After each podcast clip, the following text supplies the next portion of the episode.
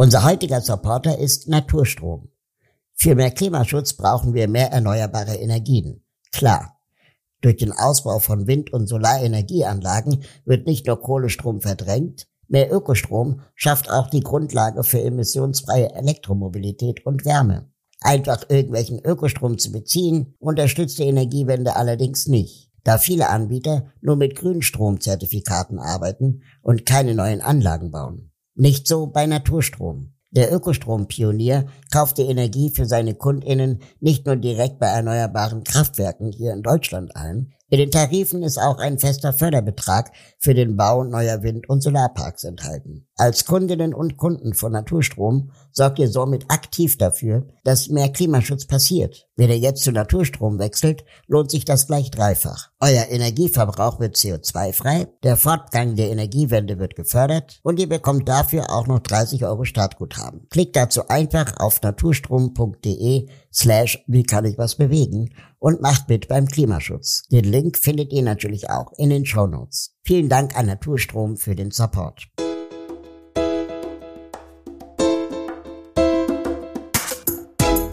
Natürlich kann man Debatten führen, wer hat's verbockt, aber im Kern schauen wir radikal nach vorne und sagen, okay, was ist zu tun? Wie kann ich was bewegen? Ist ein Podcast von Mit Vergnügen. Mein Name ist Raul Krauthausen. Ich bin politischer Aktivist. Mich interessiert, wie wird aus politischem Protest politisches Handeln? Was wirkt? Wie kann ich als Einzelner Einfluss nehmen? Wie kann ich etwas bewegen? Das frage ich in diesem Podcast Deutschlands bekannteste Aktivistinnen und Aktivisten.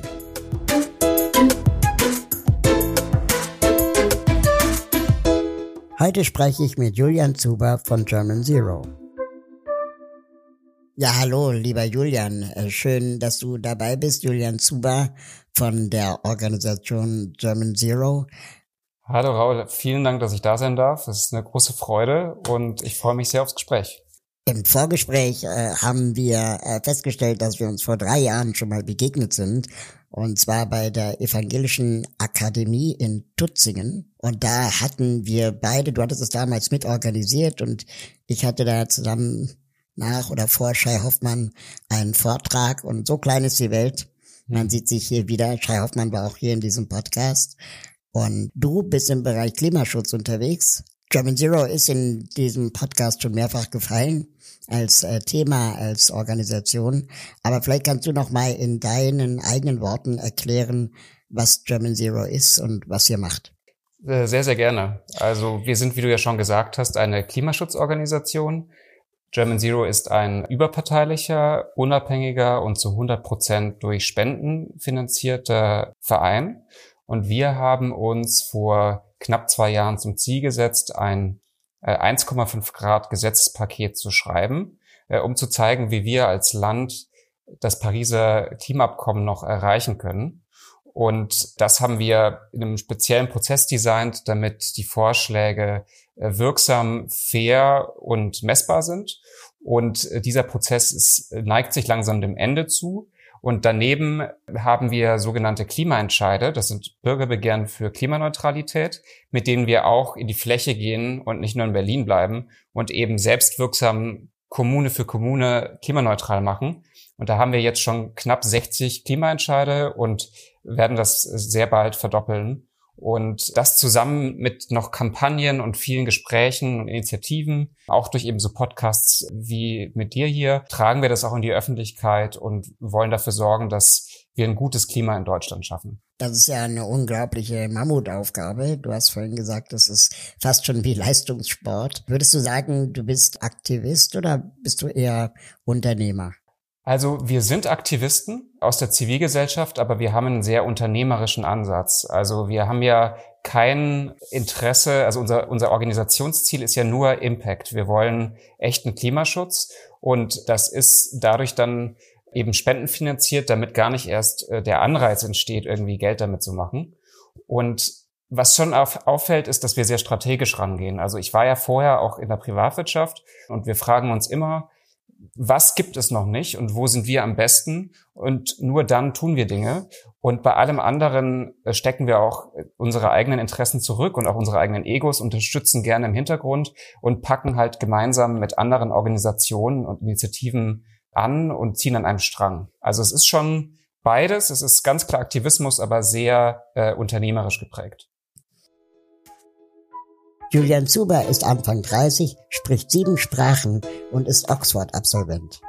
Er wäre vermutlich bereits ein hochbezahlter Unternehmensberater oder erfolgreicher Manager bei einem internationalen Konzern.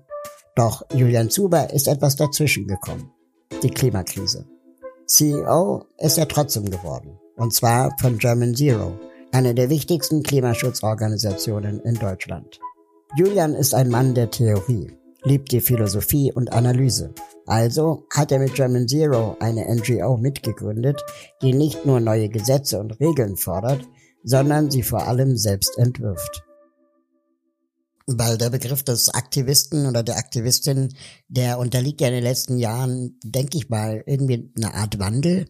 Also früher waren das die randalierenden, autoanzündenden äh, Menschen, zu denen man eher Abstand gesucht hat. Dann durch Fridays for Future hat das sicherlich mehr Berechtigung gefunden, weil Aktivismus ja nicht gleich mit Zerstörung einhergehen muss. Mhm. Und gleichzeitig erzählte uns aber Margarete Stokowski, dass der Begriff Aktivist, Aktivistin von klassischen Medien oft äh, benutzt wird, um die Kompetenz einer Person zu relativieren oder, oder klein zu machen.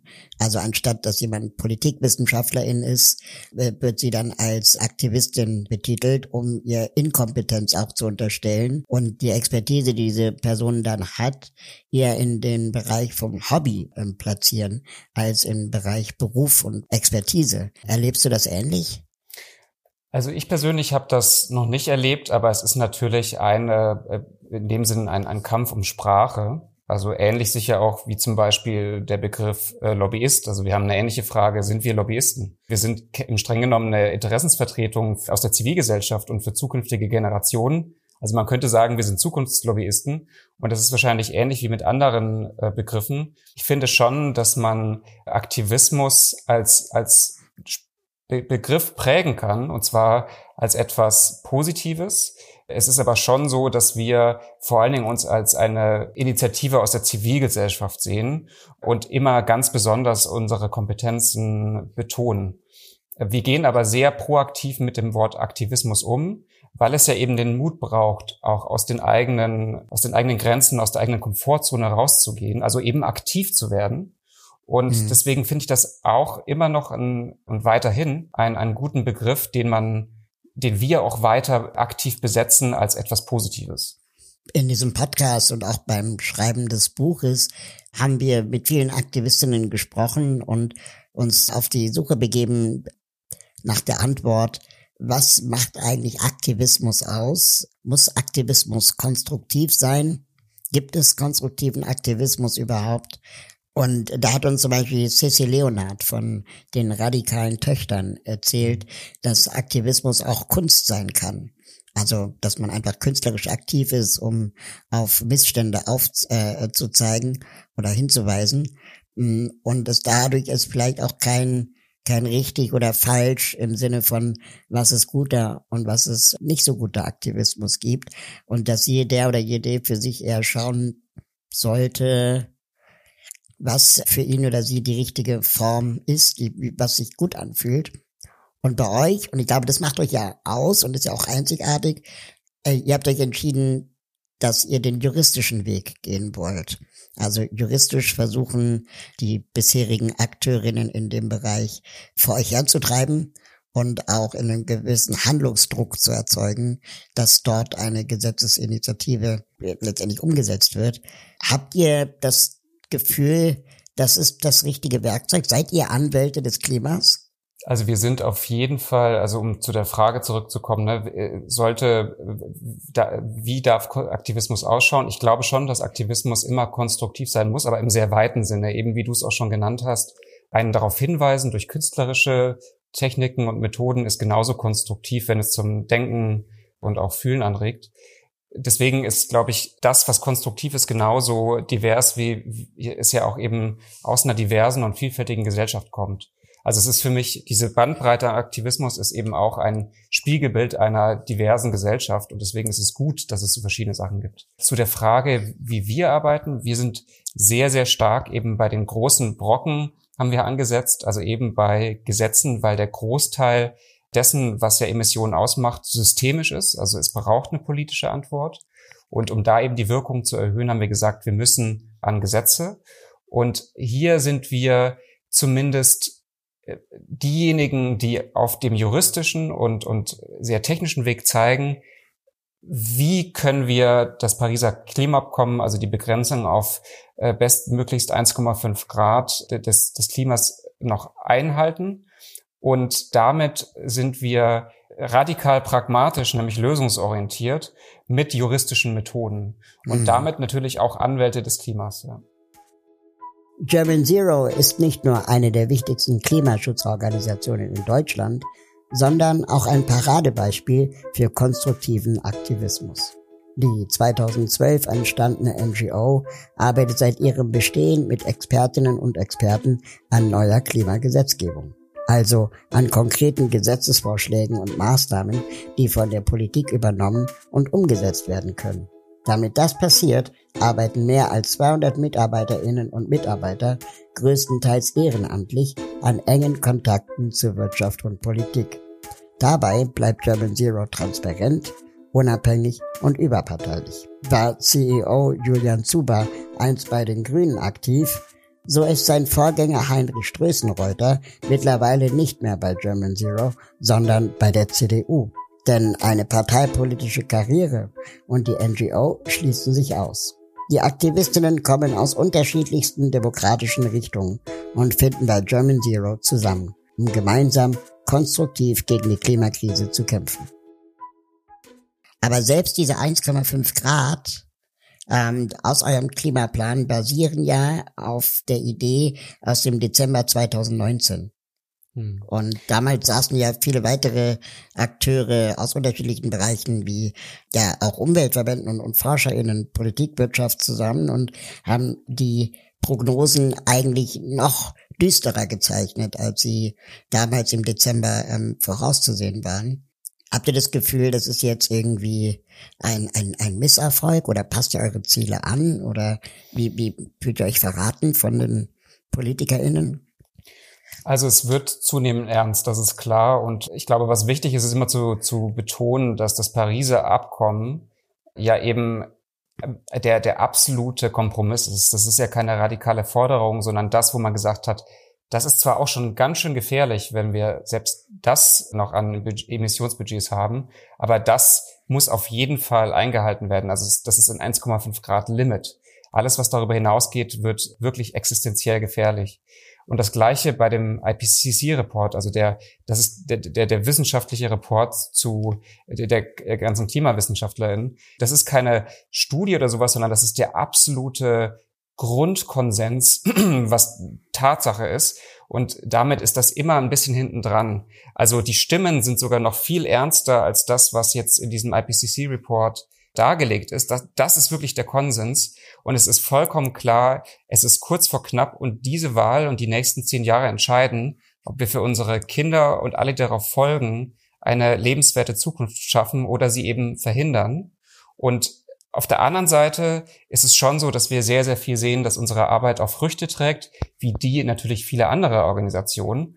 Und wir sehen äh, eine klare Änderung in der Gesellschaft, aber auch in der Politik.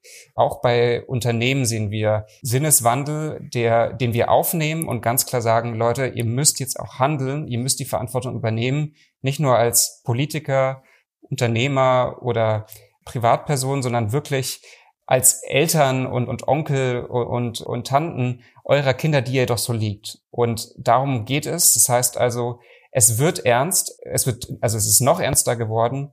Es ist kurz vor knapp, aber wir sehen auch, dass die Menschen sicher auch dank äh, Fridays for Future und anderen Organisationen aufwachen. Ja, das ist etwas, was ja die ganze Zeit uns auch in den Medien äh, gesagt wird. Ich wage jetzt mal eine sehr düstere Frage. Was ist denn in elf Jahren, wenn wir es nicht schaffen?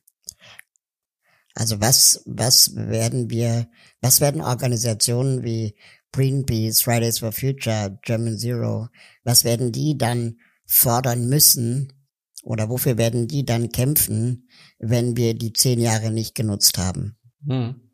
Also das Gut, also sagen wir mal, dass das Gute ist, dass auf der einen Seite zwar das 1,5 Grad Ziel das absolute Limit ist und ab da wird es wirklich existenziell bedrohlich. Und deswegen ist es fahrlässig und ich glaube auch nicht daran, dass eben das nicht genutzt wird die nächsten zehn Jahre. Für das ganz düsteres, düstere Szenario, dass das ein weiter so stattfindet, was ich wie gesagt nicht glaube, ist es immer noch wichtig für jedes Zehntelgrad äh, zu kämpfen, weil jede zusätzliche Erhitzung noch dramatischere Folgen hat. Also es gibt sehr gute Grafiken, die zeigen, wie exponentiell stark die Risiken und Kosten steigen. Das heißt, auch wenn es unverantwortlich ist, über 1,5 Grad zu gehen, nach oben offen ist es immer noch und deswegen lohnt es sich, für jedes Zehntel Grad zu kämpfen.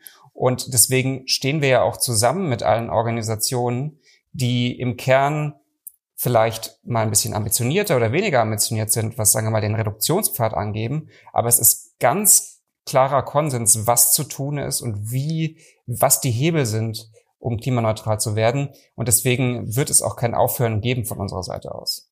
Das stimmt mich hoffnungsvoll. Also ich glaube, wo ein bisschen meine, meine Ratlosigkeit herkommt oder auch diese Unsicherheit, die in dieser Frage mitschwingt, ist, dass wir diese Erzählung ja schon seit Jahren hören und dass alle WissenschaftlerInnen unserer Zeit dem zugestimmt haben und sogar die Konservativen zum zweiten Mal aus der Atomenergie ausgestiegen sind.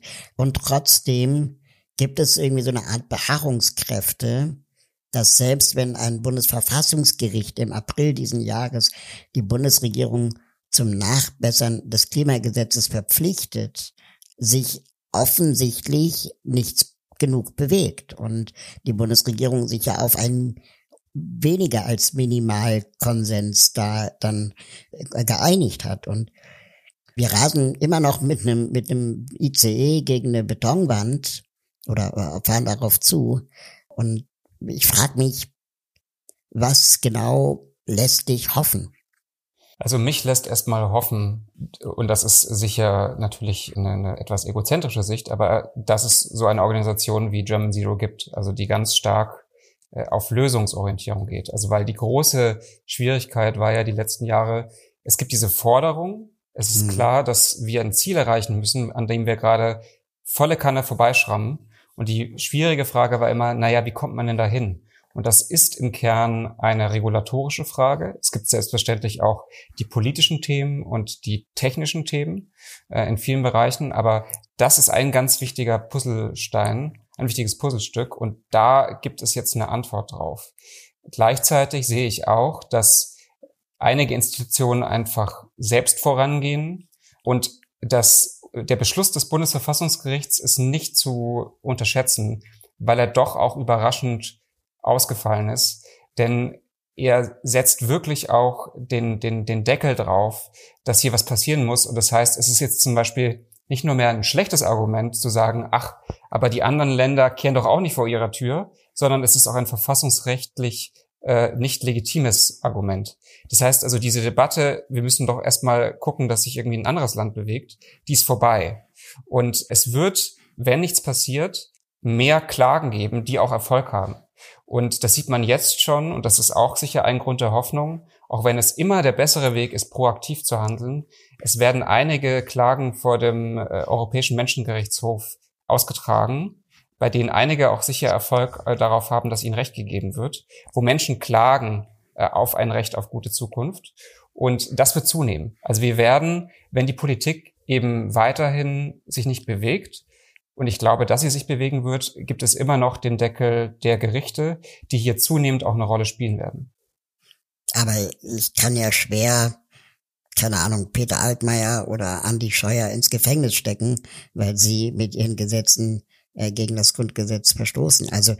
ich habe manchmal das Gefühl, dass dann einfach auch so Papiersteller schwarz gemacht ist, als es in der in der Umsetzung dann auch in den Köpfen der PolitikerInnen angekommen ist. Es gibt ja auch, keine Ahnung, Deutschland hat auch die UN-Behindertenrechtskonvention unterschrieben und in Artikel 3 Absatz 3 des Grundgesetzes steht, behinderte Menschen dürfen nicht benachteiligt werden und trotzdem ist es ja Alltag. Ja, also das ist ein wichtiger Punkt. Der, also erstmal geht es uns auch wirklich darum zu schauen, was ist notwendig. Natürlich kann man Debatten führen, wer hat's verbockt, aber im Kern schauen wir radikal nach vorne und sagen, okay, was ist zu tun? Was muss getan werden, egal mhm. wer jetzt an der Regierung ist? Und das ist schon ein wichtiger Zug, weil äh, die, die andere Debatte kann man führen, aber sie ist vielleicht legitim, aber sie ist eben in der Sache nicht zielführend. Und das Zweite ist, um, um dieses Beispiel aufzugreifen, es reicht eben nicht nur so eine Art Klimaschutzgesetz zu haben, wo drin steht, ja, wir haben vor, die, die Emissionen so und so zu reduzieren. Das ist zu abstrakt, sondern wir gehen eben wirklich in die Regulierung rein. Also wir haben ja äh, hunderte von Vorschlägen auf über 500 Seiten, die ganz genau sagen, welche Paragraphen wo geändert werden müssten und warum und was die Wirkung ist, damit eben genau dieses abstrakte damit wir weg vom Abstrakten kommen und hin zum Konkreten. Und mhm. wir werden auch zunehmend eben zeigen können, welche Maßnahmen, also wo wirklich 1,5 Grad drinstecken, wenn 1,5 Grad draufstehen. Und das heißt, ein ganz zentraler strategischer Pfeiler unserer Arbeit wird die kommenden Monate sein, ganz genau zu gucken, wo ist die Substanz. Und das geht vor allen Dingen mit Bilanzierung und Monitoring, um eben um es jetzt mal so zu nennen, Greenwashing in der Politik gleich aufzudecken und zu verhindern. Damit Deutschland überhaupt noch Klimaziele erreichen kann, die die Krise eindämmen können, entwickelte German Zero ein Gesetzespaket. Das sieht unter anderem vor, Klimaneutralität als Staatsziel ins Grundgesetz aufzunehmen, Steuern auf fossile Brennstoffe einzuführen und bestehende Gesetze auf Klimaverträglichkeit zu überprüfen. Damit das auch umgesetzt wird, mobilisiert German Zero parallel die Bevölkerung, unterstützt regionale wie nationale Klimaentscheide und Aktionen letztendlich das Revolutionäre des äh, Bundesverfassungsgerichtsurteils war ja unter anderem, dass es auch um die Gerechtigkeit zwischen den Generationen gehen sollte. Also es geht nicht nur darum, dass die, die Gegenwart letztendlich möglichst frei äh, und geschützt leben soll, sondern dass es auch darum geht, dass es auch künftige Generationen äh, schützen soll. Und da ist ja wahrscheinlich auch der, ja, die Kraft dieses, dieses Urteils, dass wir als gegenwärtige Generation Verantwortung übernehmen müssen, dass die kommende Generation die gleichen Freiheiten und Schutzräume hat wie, wie jetzt auch. Liegt die Zukunft des Aktivismus daher in Gerichtssälen?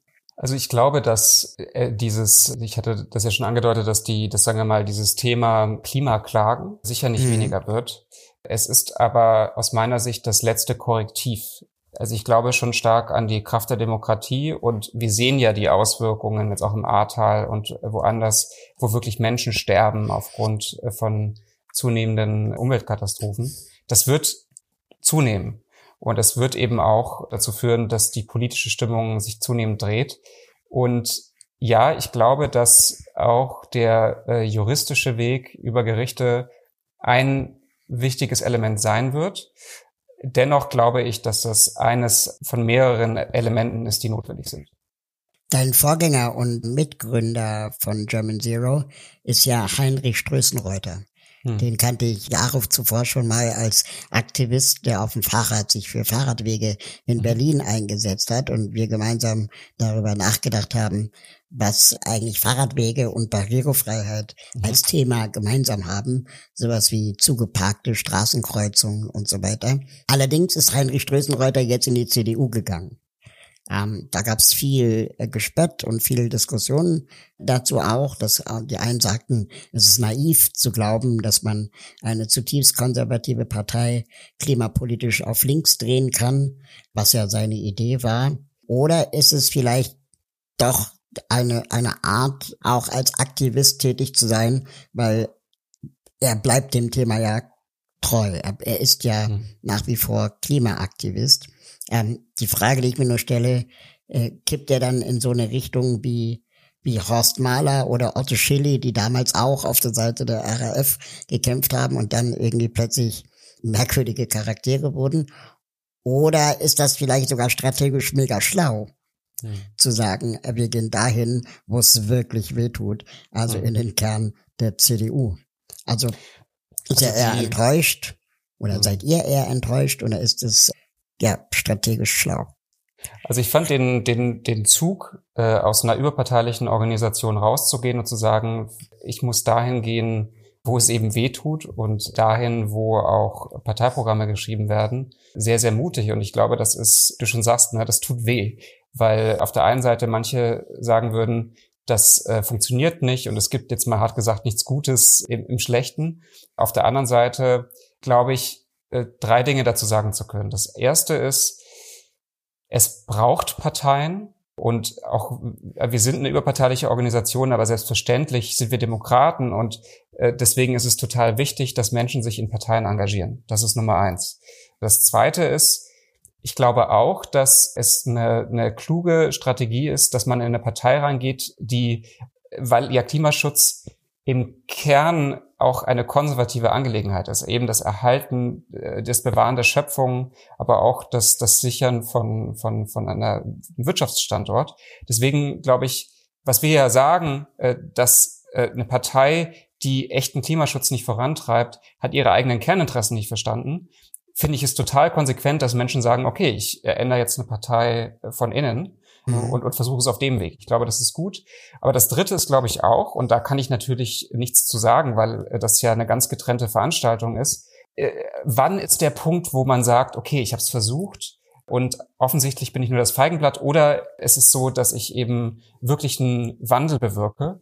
Und das äh, lässt sich halt erst mit der Zeit sehen. Und das muss jede Person selbst dann entscheiden, wann dieser Punkt erreicht ist, wo man sagt, ich sehe da eine Veränderungschance und ich habe das Gefühl, äh, ich komme nicht vorwärts. Das ist, glaube ich, eine, eine, keine einfache Entscheidung und äh, sie ist am Schluss auch sehr individuell. Seid ihr im Austausch? Also wir sind, weil das ja eben auch ganz wichtig ist, dass wir unsere Überparteilichkeit eben halten, äh, wir behandeln äh, aus einfach aus Standardgründen die Klimaunion, die äh, Heinrich mit initiiert hat, als eine parteipolitische Organisation und behandeln sie eben gleichermaßen äh, wie andere parteipolitische äh, Initiativen. Mm, aber natürlich sehen wir, dass da harte Arbeit innerhalb der, der Parteien passiert und das finden wir auch gut.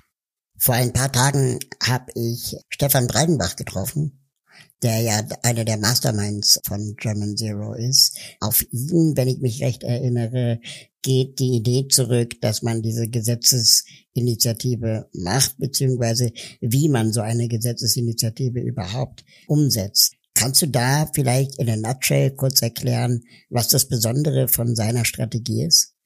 Also Stefan Breidenbach ist einer unserer wichtigsten ehrenamtlichen Unterstützer, der schon ich glaube, eineinhalb Jahre mit an Bord ist, also wirklich eigentlich seit Beginn und hat eben die Gesetzesentwicklung nicht nur mit Design, sondern auch betreut als Jurist. Und damit ist er natürlich total wichtig.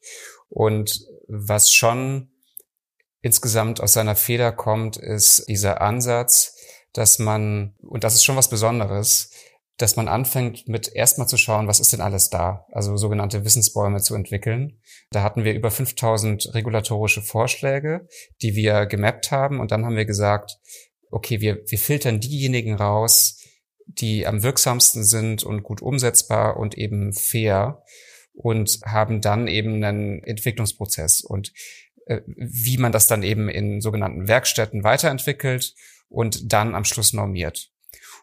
In diesem gesamten Gesetzesentwicklungsprozess sind äh, neben jetzt derzeit sechs Hauptamtlichen, aber auch äh, über 300 Ehrenamtliche dabei.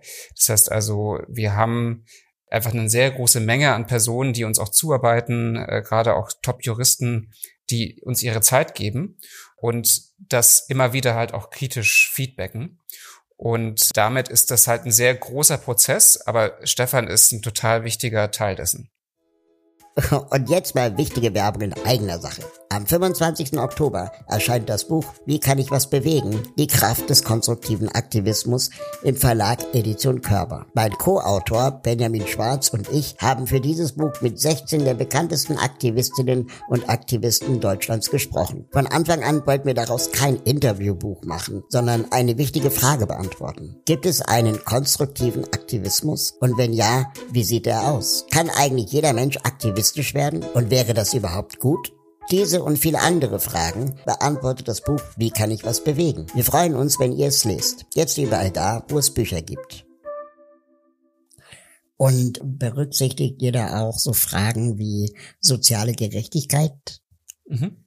Also wir hatten drei Kriterien im Kern, die uns wichtig waren bei der Frage, wie wählen wir aus von diesen, dieser Vielzahl an Vorschlägen. Und das eine war natürlich erstmal, es muss wirksam sein. Also es muss CO2-Emissionen einsparen können. Das Zweite ist, es sollte Technologie offen sein, dahingehend, dass wir äh, auch Innovationen haben werden, die sicherlich nicht äh, alle Probleme löst, aber die äh, in einer modernen Gesellschaft ein wichtiger Teil ist. Und deswegen wollten wir Regulierungen haben, die das berücksichtigt.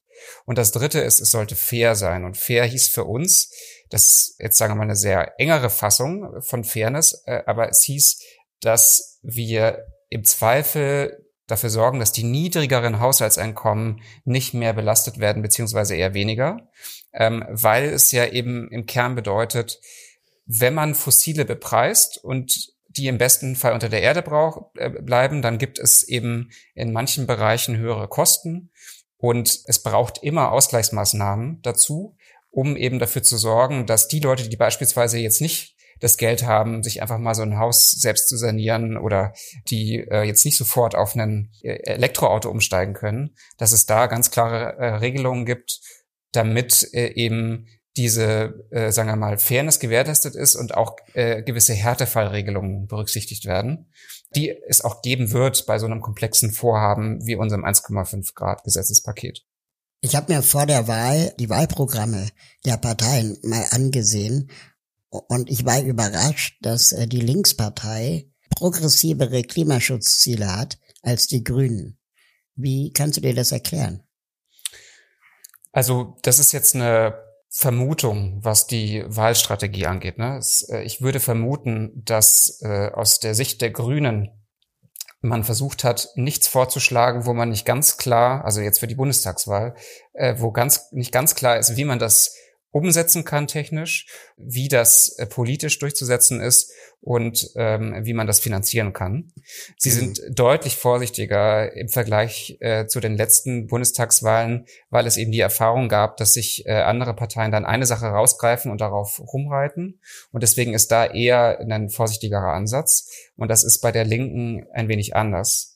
Was das jetzt bedeutet für äh, die, sagen wir mal, Bereitschaft, äh, noch ambitioniertere Klimapolitik voranzubringen, das kann ich von außen schwer beurteilen. Was ich aber sagen kann, ist, dass wir mit allen demokratischen Kräften nicht nur über unsere ehrenamtlichen Politikgespräche, da sind wir in der Hälfte aller Wahlkreise aktiv mit über 500 Ehrenamtlichen, aber auch in Gesprächen mit der Spitzenpolitik wirklich sehen, dass äh, es viele ernst meinen und dass da Bewegung drin ist. Mhm. Und um es mal hart zu sagen, ist man gerade in einer komischen Situation, dass die Debatten in manchen Parteien nicht mehr unbedingt dem entsprechen, was in den Parteiprogrammen steht. Weil eben die Veränderungsgeschwindigkeit und die Notwendigkeit zu handeln so steigt. Und deswegen glaube ich schon, dass, oder das ist, sagen wir mal, eine begründete Hoffnung, dass wir hier bei den Parteien, die in die Regierung gehen werden, eine deutlich ambitioniertere Klimapolitik sehen werden. Wenn man sich deine Biografie anschaut, dann äh, könntest du wahrscheinlich überall einen Job bekommen. Du hast in Bayreuth und Oxford studiert, äh, du warst an der Hertie School of Governance, hast dort promoviert, du hast einen Think Tank gegründet, du warst bei den Grünen in, in Bayern, ähm, du könntest vermutlich wirklich überall angestellt werden. Und jetzt bist du aber hauptberuflich Klimaaktivist. Ähm, was war dein persönlicher äh, Moment, wo du gesagt hast, das mache ich? Also Raul, erstmal vielen Dank für die Blumen. Ich fühle mich jetzt natürlich viel besser auf einmal. sehr angenehm. Die, äh, also äh, ich könnte jetzt eine große Story erzählen. Ich glaube, es ist schon auch sehr viel Zufall dabei. Im Kern gab es die Möglichkeit, German Zero äh, mit zu initiieren. Und es hat sich dann ergeben, ich war letztes Jahr sehr, sehr zufrieden mit meinem Job als Unternehmensberater für den öffentlichen Sektor, hatte sehr sinnvolle Projekte und war komplett ausgefüllt. Und meine, mein Plan war nie, German Zero äh, zu leiten. Und das hat sich ergeben, als ich irgendwann halt in der ehrenamtlichen Aufsicht war und dann die Frage war, hm, wir suchen einen Geschäftsführer und irgendwann kam halt das Thema auf, naja, vielleicht könnte ich es ja auch machen.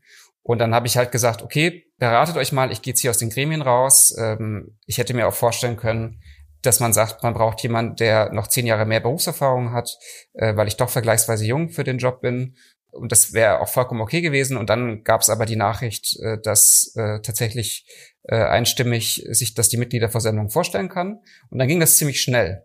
Und äh, motivierend ist es für mich deswegen, oder die Entscheidung war für mich ziemlich einfach, in dem Wissen, dass ich einen unbefristeten, gut bezahlten und sehr coolen Job verlasse, dass äh, es entweder jetzt einen Wandel gibt in der Politik oder halt nicht es war einfach so kurz vor knapp letztes Jahr, ähm, dass ich gesagt habe, okay, also ich werde mir einfach in den Hintern beißen. Ich habe zwei super süße Neffen inzwischen, die ich gerne sabbernd mir auf den Schoß nehme. Und ich denke mir halt so, ich möchte ihnen halt in 30 Jahren noch in die Augen schauen. Äh, und wenn dann die Möglichkeit da ist, so einen Impact zu bekommen, äh, weil ich an die Idee von Germ Zero und der Klimabewegung glaube, habe ich gesagt, okay, ich mache das jetzt einfach. Fairerweise hätte ich das aber nie gemacht, wenn ich jetzt beispielsweise Kinder gehabt hätte, weil es war wirklich echt ein brutaler Job, der Spaß macht, aber der einfach 100% Aufmerksamkeit gefordert hat. Ja, ich stelle mir das auch äh, unglaublich äh, intensiv vor, ähm, wenn man sich äh, eure Website anguckt, was ihr da ähm, an großen, auch Netzwerken inzwischen aufgebaut habt. Du hast mal gesagt, ihr seid in der Hälfte aller Wahlkreise auch mit Menschen vor Ort und aktiv. Da, da, da, da muss man ja nicht nur eine Menge koordinieren, sondern auch wahrscheinlich unglaublich viel Wissensmanagement machen. Ähm, aber würdest du meinen Eindruck bestätigen, dass die ähm, die prominenten Gesichter der jüngeren Klimabewegung vor allem Frauen sind und du eine der wenigen prominenten Männer in dem Bereich bist? Also ich habe mir noch nie Gedanken gemacht, ob ich der Quotenmann bin. Ähm, das das, das habe ich jetzt noch nicht äh, evaluiert. Also ich kenne äh, tolle Männer wie Frauen, die sehr aktiv sind. Äh, du hattest ja selber auch schon ein paar genannt. Das wüsste ich nicht genau. Ich sehe das als eine, ich persönlich merke im Alltag da keinen Unterschied.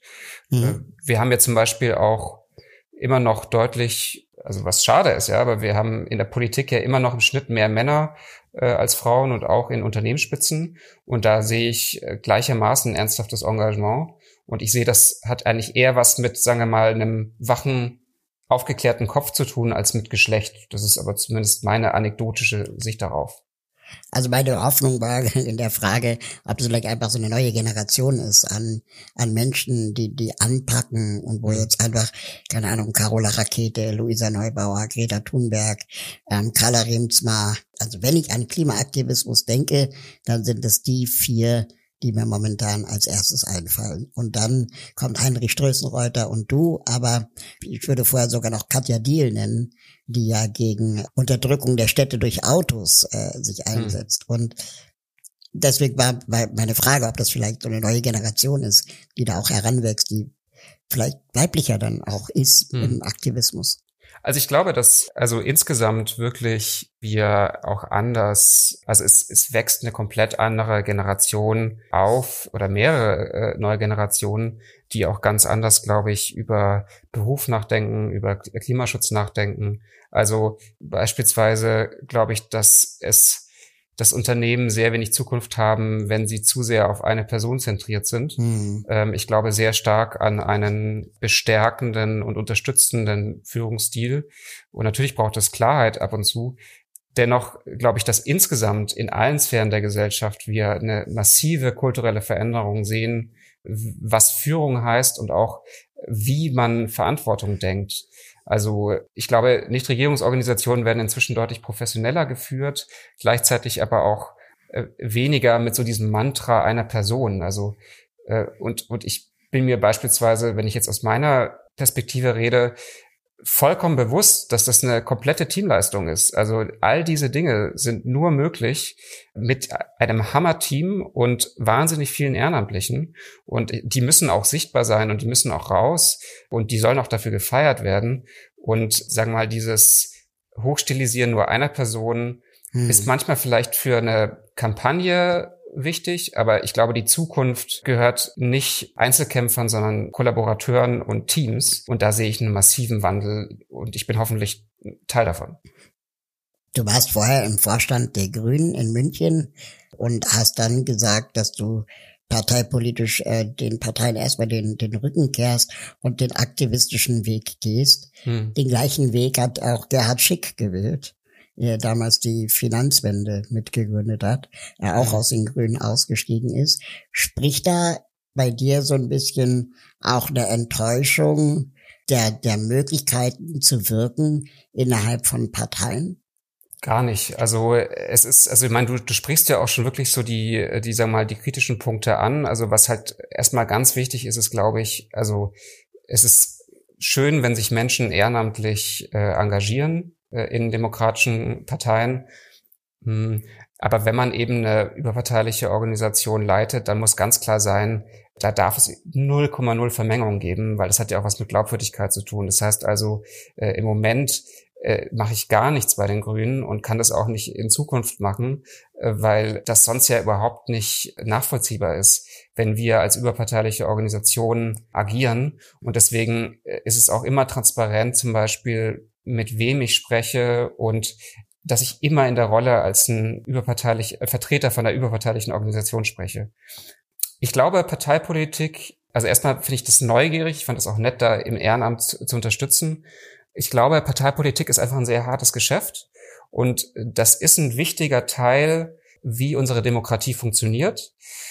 Dennoch, glaube ich, müssen sich alle Institutionen immer wieder die Frage stellen, was braucht es, um äh, äh, am, am Zahn der Zeit zu bleiben? Wo müssen Parteien sich auch öffnen? Äh, ich glaube, dass das äh, auch passiert, aber vielleicht nicht genug. Und insgesamt sehen wir ja schon auch wieder eine Zunahme an, an sagen wir, Mitgliedern in manchen Parteien. Also Parteien sind auf keinen Fall jetzt totgesagt. Dennoch und das wäre, glaube ich, so eine Hauptkritik, die ich an Parteien insgesamt noch hätte. Ich glaube schon daran, dass es wichtig ist, da auch Zeit reinzustecken. Aber wenn man Parteien möchte, die auch sehr breit Gesellschaft repräsentieren, dann muss man auch stärker auf die Menschen eingehen, die vielleicht äh, zu Hause Kinder haben, aber auch vielleicht ein Unternehmen leiten. Ich glaube schon, dass das ein Thema ist, was nochmal auf den Tisch muss. Das hat aber jetzt nichts mit meiner Biografie zu tun, sondern ist wirklich eine Analyse, dass es auf jeden Fall wichtig ist, als Partei immer eine breite Mitgliedschaft zu haben und man sich immer fragen muss, wie kriegt man die? Und dann sehe ich eigentlich eine sehr rosige Zeit für unser Parteiensystem. Jetzt kommst du aus der Parteipolitik und bist da nicht mehr Mitglied, dass ich dir jetzt mal äh, mehr oder weniger im Vertrauen eine, eine persönliche Frage stellen möchte, die mich persönlich ähm, seit mindestens fünf Jahren tierisch nervt. Und zwar ähm, setze ich mich ja für die äh, Belange von Menschen mit Behinderung ein. Hm. Und ähm, Natürlich gab es in den letzten Jahren öfter Gesetzesinitiativen von Jens Spahn mit seinem Intensivpflegestärkungsgesetz mhm. oder die Bundesregierung, die äh, geplant hat, äh, das Teilhabestärkungsgesetz zu verabschieden und auch verabschiedet hat. Und jedes Mal äh, wurden dann Behindertenverbände und auch AktivistInnen aufgefordert, ihre Eingaben zu machen. Mhm. Ja, wir wurden eingeladen zu Anhörungen, wir bekamen Gesetzesentwürfe und hatten dann teilweise 48 Stunden Zeit, äh, durch die 300 juristisch feinsten Texten äh, durchzuarbeiten, ehrenamtlich mhm. wohlgemerkt, mhm. dass wir irgendwann das Gefühl hatten, okay, das ist eigentlich nur noch Beschäftigungstherapie. Also wir, wir, wir bekommen dann so Papiero hingeknallt, damit wir beschäftigt sind, damit wir die Klappe halten. Man kann dann sagen, wir, wir wurden ja beteiligt. Hm. Aber uns beschlich immer mehr das Gefühl, dass eigentlich der gesamte Apparat schon vor der Anhörung wusste, was am Ende bei rauskommen wird. Ganz egal, ob man diese Folklore und diesen Umweg der Anhörung überhaupt macht oder nicht. Hm. Hm. Und da hat sich dann bei mir persönlich eine, eine große auch Enttäuschung gegenüber der, der der, der Einflussnahme als Zivilgesellschaft in, innerhalb des Diskurses äh, breit gemacht und auch Vertrauensverlust gegenüber mhm. der aktuell regierenden Parteien.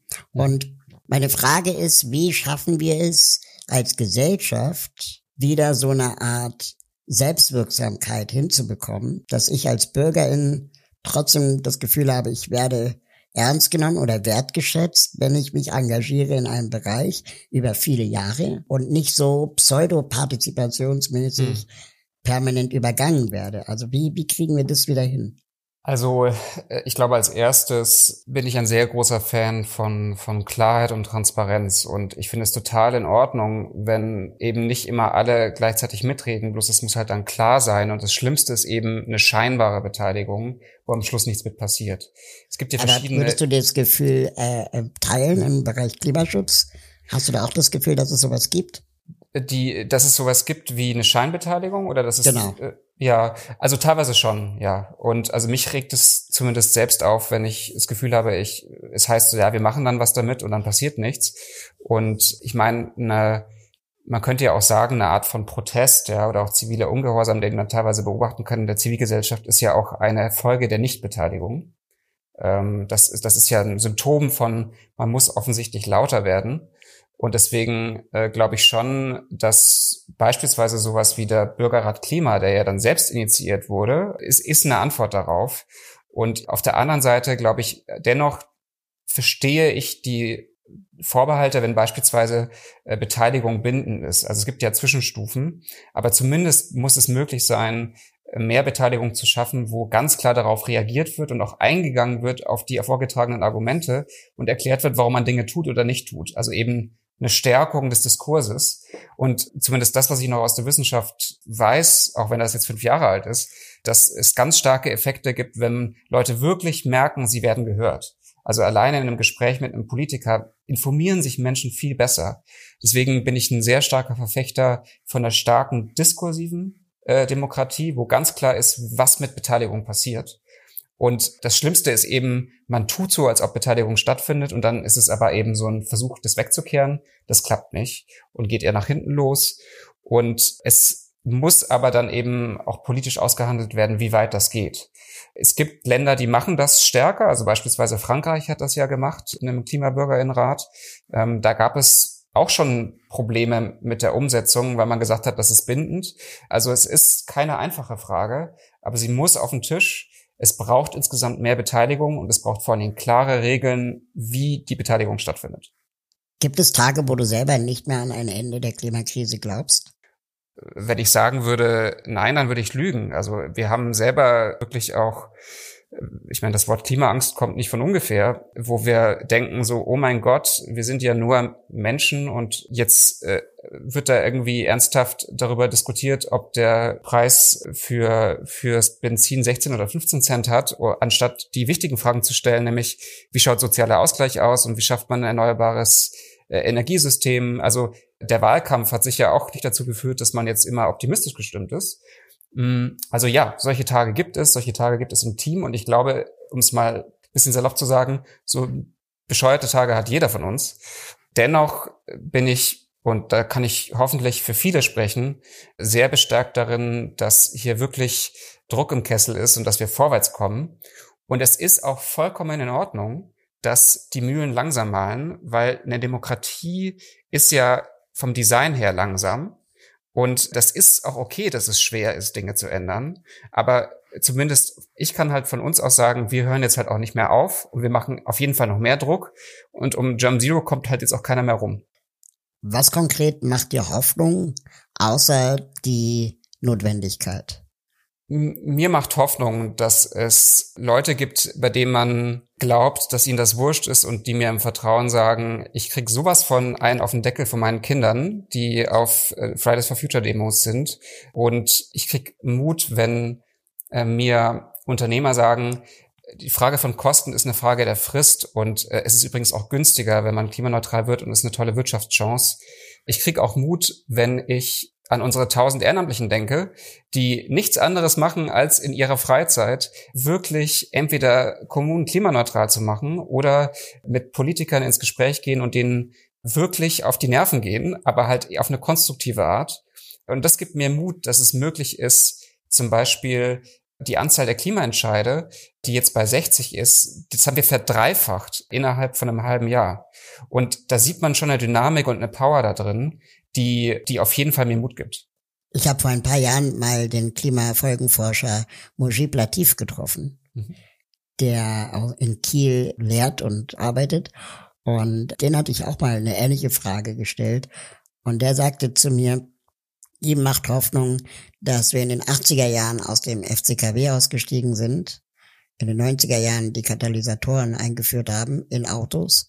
Und das, obwohl jedes Mal prophezeit wurde, dass die Kühlschrank oder die Automobilindustrie danach genau. komplett am Boden liegt und pleite ist.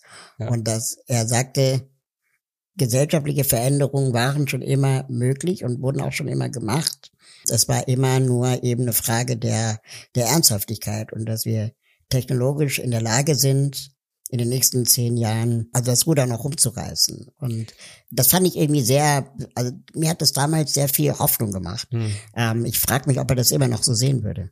Also er war ja zuletzt bei uns bei unserer Pressekonferenz und ist natürlich ein sehr inspirierender Mensch.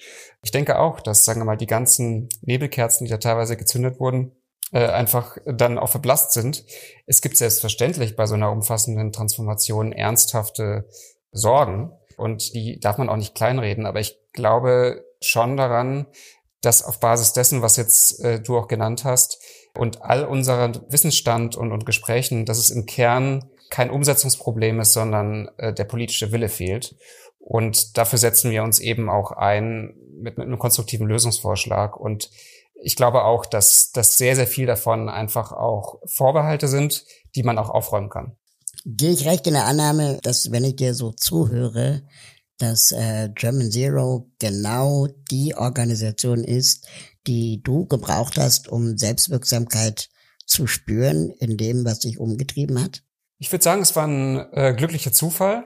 Ich glaube, es gibt viele Möglichkeiten, um sich selbstwirksam, um Selbstwirksamkeit zu erfahren und sich zu spüren. Ich glaube, es ist jetzt persönlich so, dass ich schon sehr stark fasziniert bin von struktureller Transformation, also dort, wo ich auch wirklich strukturelle Dinge ändern kann. Ich fühle mich aber genauso selbstwirksam, wenn ich meinen Händen in der Erde buddel und Pflanzen pflanze oder Musik mache. Also mhm. ich glaube, dass es viele Möglichkeiten gibt, selbstwirksam zu sein und beispielsweise unsere Ehrenamtlichen vor Ort, die wirklich eine Kommune spürbar klimaneutral machen, die spüren ja auch Selbstwirksamkeit. Also mhm. es muss nicht immer irgendwie das große Ding sein, um wirklich Selbstwirksamkeit zu erfahren und selbstwirksam zu sein. Auf jeden Fall habt ihr mit äh, German Zero uns von den Sozialhelden sehr inspiriert, als wir die Initiative Barrieren brechen gestartet haben, weil unsere Idee auch ist, eine sogenannte Inklusionsgrundverordnung äh, zu entwickeln, wow. die äh, sektorenübergreifend und natürlich auch äh, ministerienübergreifend für eine verpflichtende Barrierefreiheit in der Gesellschaft sich einsetzt. Und auch uns ist natürlich klar, dass das nicht in den nächsten drei Monaten passieren wird, sondern man ganz, ganz, ganz, ganz viele Hebel gleichzeitig und parallel bewegen muss. Vielen Dank für die Inspiration. Äh, vielen Dank äh, dafür. Also ich werde das auf jeden Fall das Kompliment gleich weiterleiten. Das ist echt total cool das zu hören. Und äh, wenn wir auch irgendwie mit Expertise helfen können, immer gerne. Das motiviert ja auch, wenn andere solche Lösungsansätze aufnehmen. Also vielen Dank für das Kompliment. Sehr gern. Ich danke dir, dass du da warst. Ähm, es war eine große Bereicherung für diesen Podcast und alle weiteren Staffeln, die vielleicht noch vor uns sind, werden wir garantiert immer wieder auf diese Folge zurückreferenzieren. Einfach weil ihr so eine einmalige ja, Initiative seid, die es in Deutschland so, glaube ich, noch nicht gegeben hat und die es unbedingt gebraucht hat. Vielen Dank für euren Einsatz. Vielen Dank, Raul, dass ich hier sein durfte. Das war's für heute. Vielen Dank fürs Zuhören. Ich freue mich über eure Bewertungen, Kommentare, Feedback und natürlich, wenn ihr den Podcast abonniert oder einer Person weiterempfehlt. Wie kann ich was bewegen? ist eine Produktion von Mitvergnügen und der Part GmbH für digitales Handeln. Lasst uns was bewegen. Bis bald.